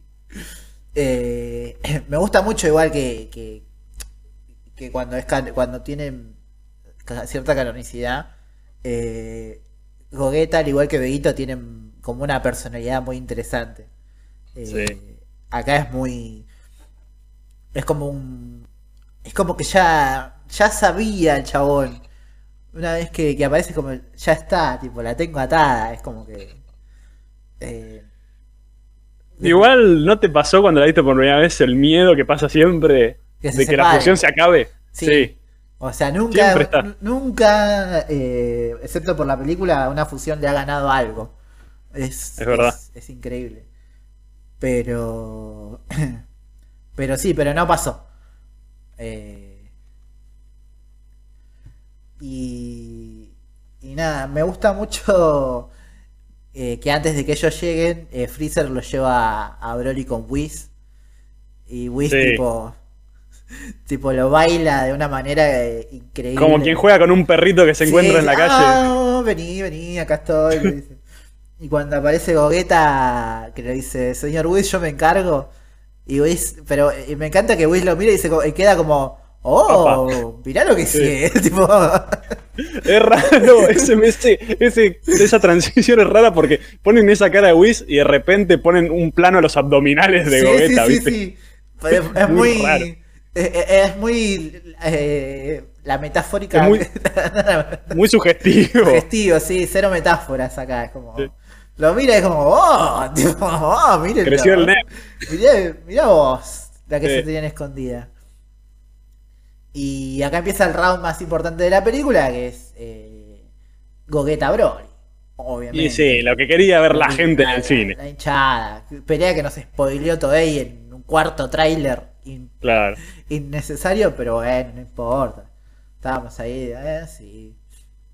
Donde vamos a tener de todo. Vamos a tener transformaciones, eh, piñas, eh, patadas, ataques, técnicas, luces, movimientos de cámara eh, rapidísimos y mucha referencia a las, a las peleas de, de Gogeta y Broly en, en estas intros del Budokai, como ya dijimos. Sí. Eh, hay un momento donde Gogeta se transforma en Super Saiyajin y empiezan a pelear. Y, y creo que el momento que más me rompió la cabeza, pues yo la vi en el cine, fue cuando se rompe las dimensiones. Sí, es verdad, ese momento. Fue muy flashero, Fue pero sí. Fue como, ¿qué está pasando? Tipo, Es como, ¿qué está pasando? No sé, pero no me importa, está buenísimo. tipo, necesitamos demostrar que son mucho más poderosos y mucho más rápidos. Es que a esta altura, a ver, ¿Cómo si, hacemos? si seguimos la lógica de Dragon Ball a esta altura, primero, al primer puñetazo tendría que haber explotado la Tierra. Sí. Y segundo, en Dragon Ball Z ya vimos que un, un aumento de ki rompe la dimensión. Era necesario esto, porque si no es como, ¿qué fue eso de la saga de Buu? Porque Eh. para mí en la Tierra no, no tendrían que pelear más, no tiene sentido. No, o por lo menos em, eh, desear que, que el centro sea un poco más sólido. Tipo, Sí. Un poco más irrompible. Pues Acordate que ya en la saga de Buu al final, viste, tienen que ir al planeta de, de los Cayos porque si no iban a hacer mierda todo. Claro, para pelear tranquilos. Sí. Y bueno, y en el torneo de poder, que supuestamente estaba, la plataforma era de, de este material que es irrompible, que se termina rompiendo igual, porque son todos muy poderosos. Sí. Eh, Por eso es como, yo digo que en la Tierra ya no tiene sentido que peleen. no, O por lo menos, eh, igual ya a esta altura, a ver, antes, saga de Freezer, saga de Cell, era más entendible, razonable las lógicas de, los de los poderes. Ahora ya es como todo, no tiene sentido, simplemente relájate y goza.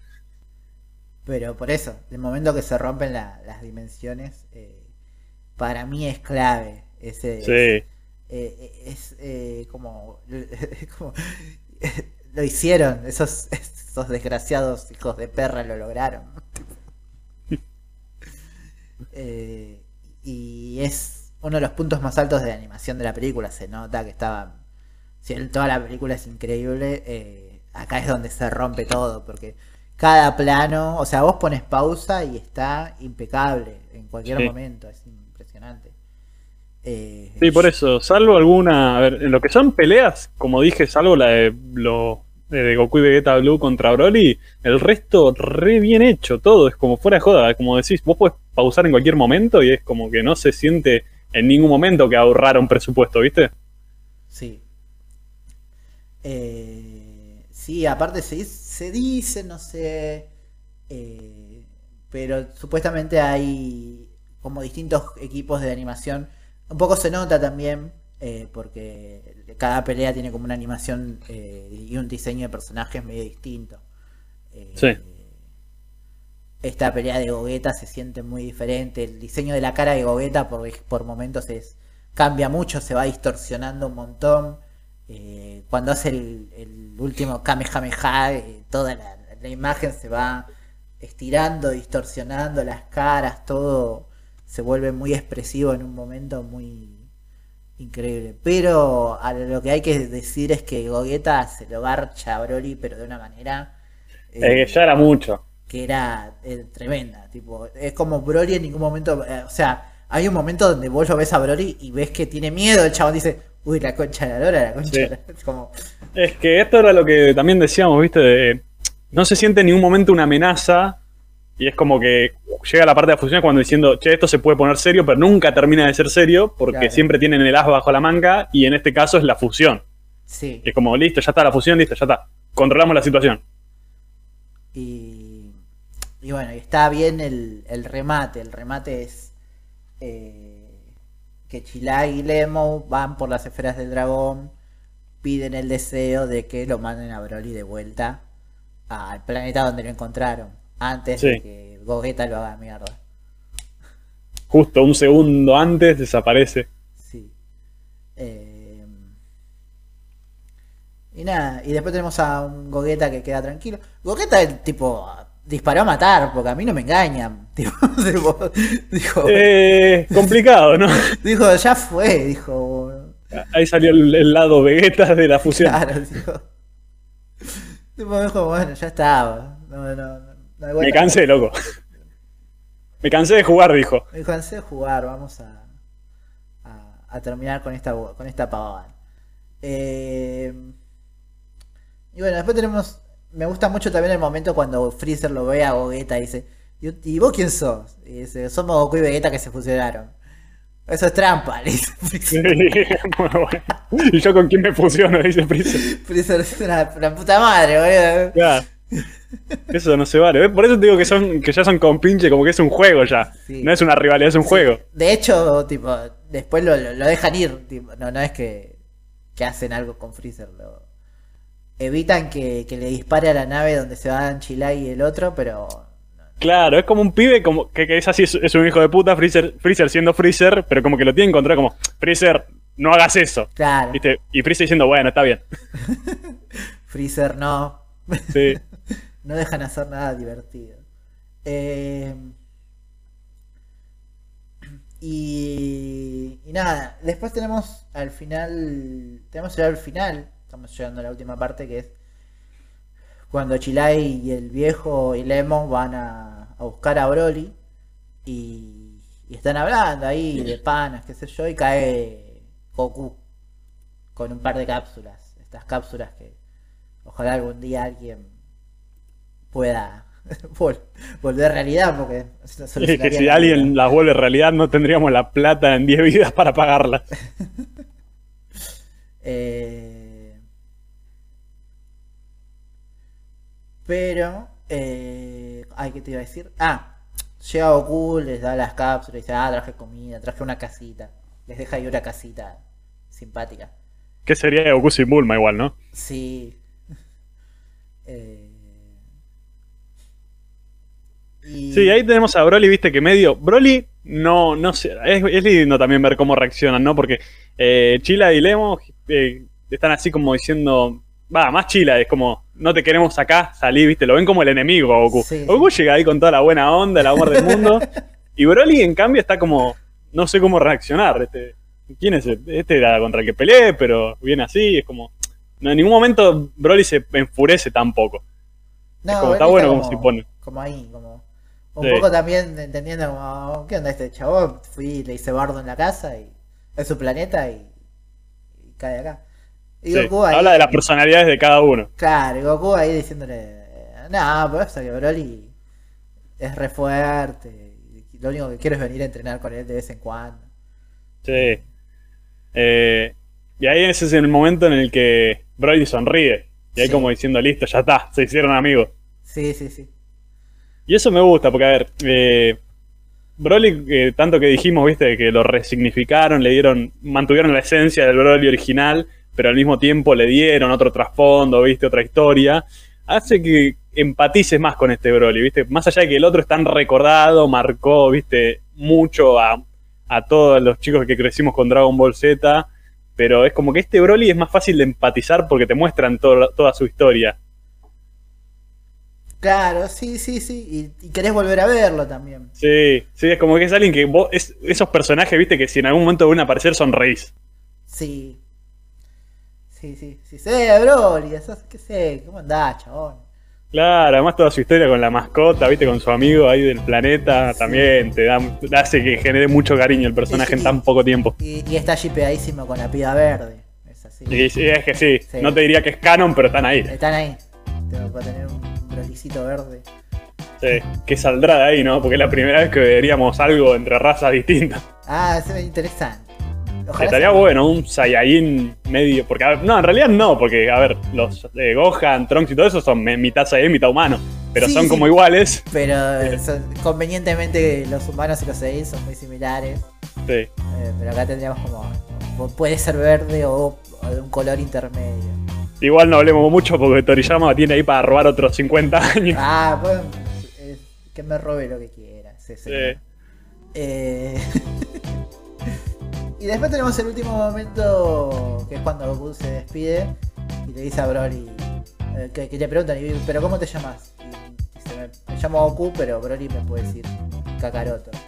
Sí. Eh, momento muy lindo, yo me acuerdo cuando lo vi, cuando vi la película eh, por primera vez, me dejó como flashado porque era la primera vez que Goku se refería a sí mismo como Kakaroto. Es muy lindo y yo lo asocio mucho con esa vez que Goku llega cuando Freezer mata a Vegeta, ¿viste? Sí. Que es como. Ya eh, cuando lo vemos por primera vez en la de los Saiyajins, que le hablan y le dicen vos sos un Saiyajin, vos tu nombre es Kakaroto, que Goku rechaza ese nombre, ¿viste? Todo el tiempo. Ese no es mi nombre, yo soy Goku. Y bueno, y va en línea con eso de cuando Goku dice yo soy un Saiyajin criado en la Tierra en la saga de Freezer, es como ese camino de Goku aceptando su origen y eso Sí. se cierra un poco con eso cuando dice puede llamarme Kakaroto. Sí, a mí también me, me gusta mucho por ese lado. También porque un poco creo que al conocer a, a Broly eh, le amplía un poco el panorama de, que- de cómo son los Saiyajin. No todos los Saiyajin son iguales. Hasta ahora Sí. había tenido como, como experiencias bastante negativas. Aunque Vegeta ya sea parte de la banda, es como, ah, vos también hay chabones piolas, tipo, está Broly. Sí, es, es Goku abrazando esa, Sí. ese- esa, esa sangre Saiyajin que tiene. Claro, es, es el Diego yendo a Fiorito. Claro, Sí. No sé, Goku no se olvidó del barrio. Claro, sí, sí, sí. Eh, Pero. Esa es la última línea. Bueno, después tenemos a un Freezer que dice: Ah, bueno, volveré. Agitando Sí. el brazo fuerte. Agita el, más, el brazo más fuerte. Sí, sí, sí. Eh, pero así termina la, la película de Dragon Ball Super Broly. Eh, yo eh, quería remarcar que esta película la vi creo que la misma semana que Spider-Man Into the Spider-Verse. Así que es como que tuve como las dos películas con animación eh, más flashera ese año una seguida de la otra y fue como que no me bajó ninguna de las dos. O sea, vi como una al lado de la otra y fue como. eh, o sea, en compara- podrían compararse y decir, ah, bueno, pero esta animación me parece medio una, una verga y la otra, ¿eh? Y fue como. No, te fuiste muy satisfecho de las dos. Sí, sí, sí, no me la, ninguna de las dos me la bajó.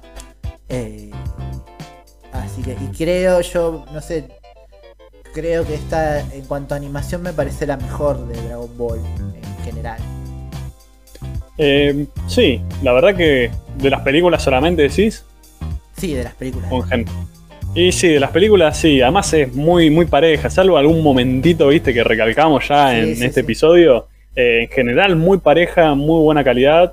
Eh, esperemos que, que la supere el Dragon Ball Super Super Hero. Vamos, vamos a ver. Y yo creo que se va a ir por un lado más. Creo que esa película va a ser más experimental. O sea, me, me- me da ganas de verla porque creo que va por varios lados que. que- Y es que yo recuerdo una entrevista que dijeron que estaban porque habían descubierto esta nueva forma de animar que querían probar en el equipo de animación. Claro. Y es como que dijeron eso, la queremos probar, a ver cómo sale.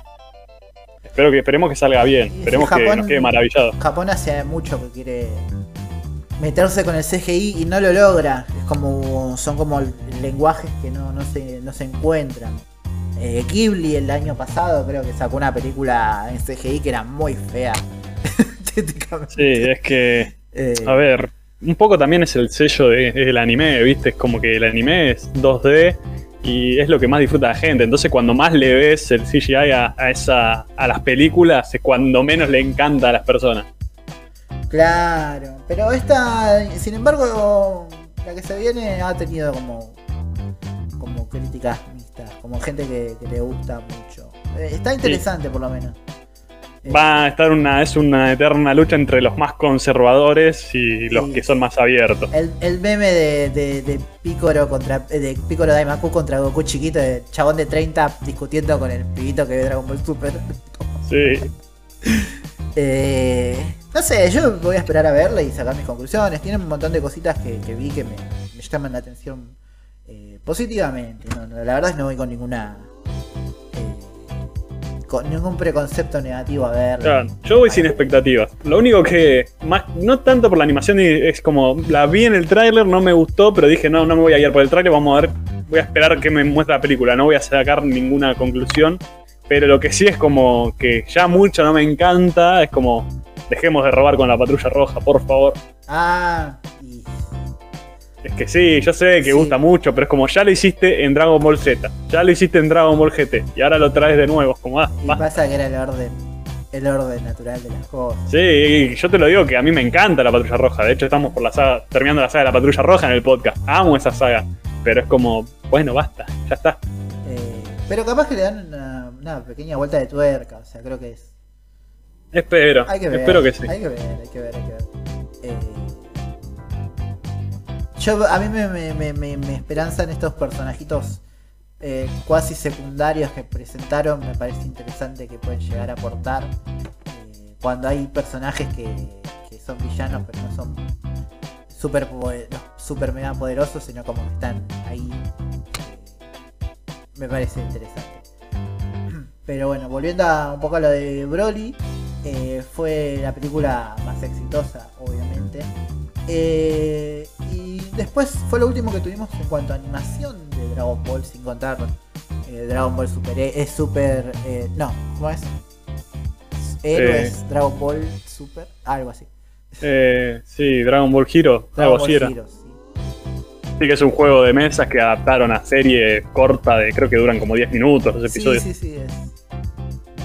Yo me vi los primeros, viste, y no me enganchó porque, a ver, es como todo el fanservice llevado a la máxima potencia, viste. Claro. Goku, su- Goku de Dragon Ball Super en Blue se encuentra con Goku fase 4 de GT, viste, Sí, y sí. meten todo lo. Todo, toda la falopa linda de Dragon Ball, todo en una ensalada, viste, como. Hay. A ver, no, ¿qué hay algún que otro capitulito que tiene una animación para destacar.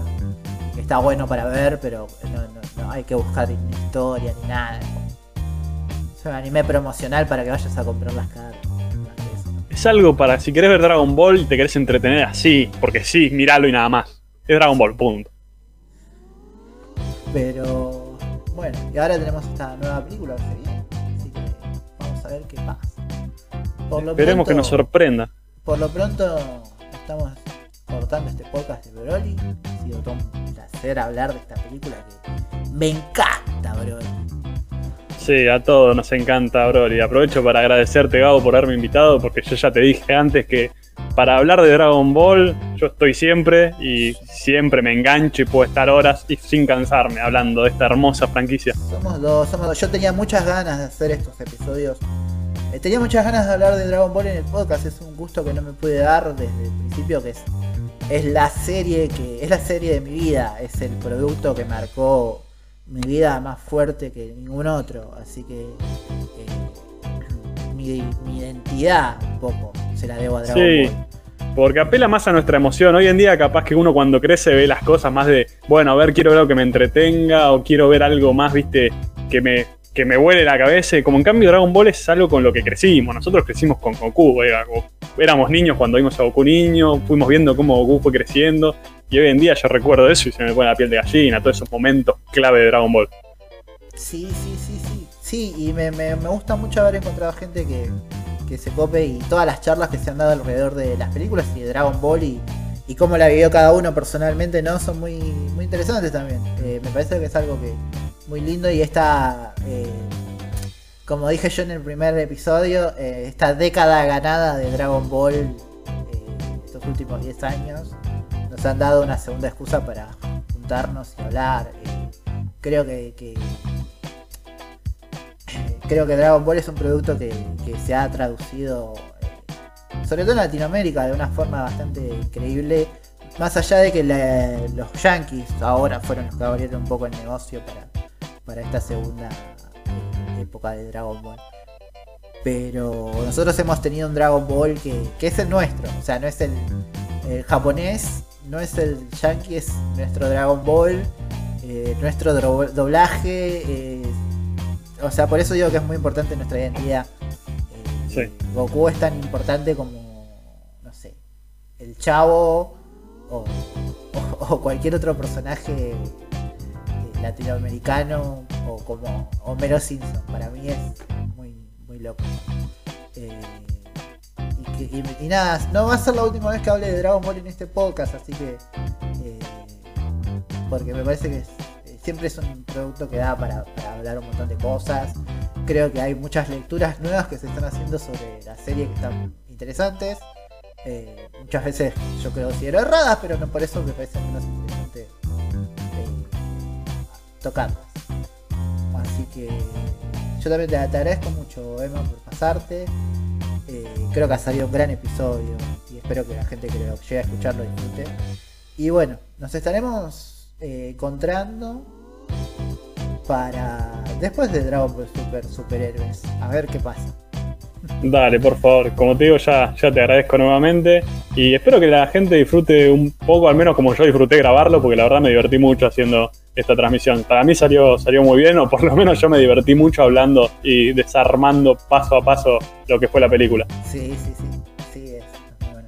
Eh, ¿Querés pasar redes? Sí.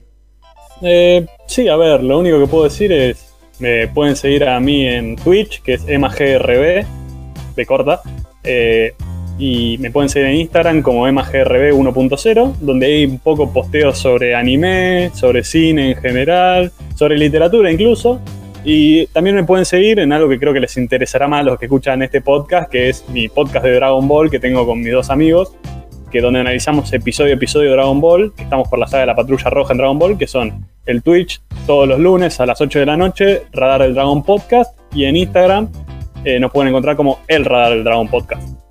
Tarea titánica, porque se han puesto a hablar episodio por episodio. Como... Y encima nuestros podcasts duran, duran un episodio de 30 minutos, dura capaz que hora y media, dos horas, Sí, eh, sí, y- sí. Pero, pero nos divertimos mucho porque hablamos curiosidades, hablamos de quiénes son los, las personas que están detrás de cada episodio, los directores, animadores, guionistas, curiosidades y también mucha, discutimos como si fuera polémica en el bar a veces, entonces nos divertimos un montón. Ningún, ningún pibe nace soldado de Freezer. Tal cual, y así hasta que lleguemos a Freezer, creo que van a pasar 5 años, no sé. Olvídate, tienen un montón por delante. Pero lo importante es el camino. Lo importante es el camino, sí. Eh, así que bueno, ah, pueden seguir el podcast en arroba en Instagram, como arriba podría ser peor podcast, en Spotify y YouTube también podría ser peor podcast. En Twitter como arroba podría ser pod, ya conseguiremos ese arroba en algún momento. Eh, hay que dar de baja un par de cuentas nomás. eh, no pasa nada. Y nos estamos encontrando en el próximo episodio. Muchas gracias, Emma. Eh, ahora voy a dejar. Ellos permanecieron atrapados en un mundo inhóspito y desconocido hasta la época actual.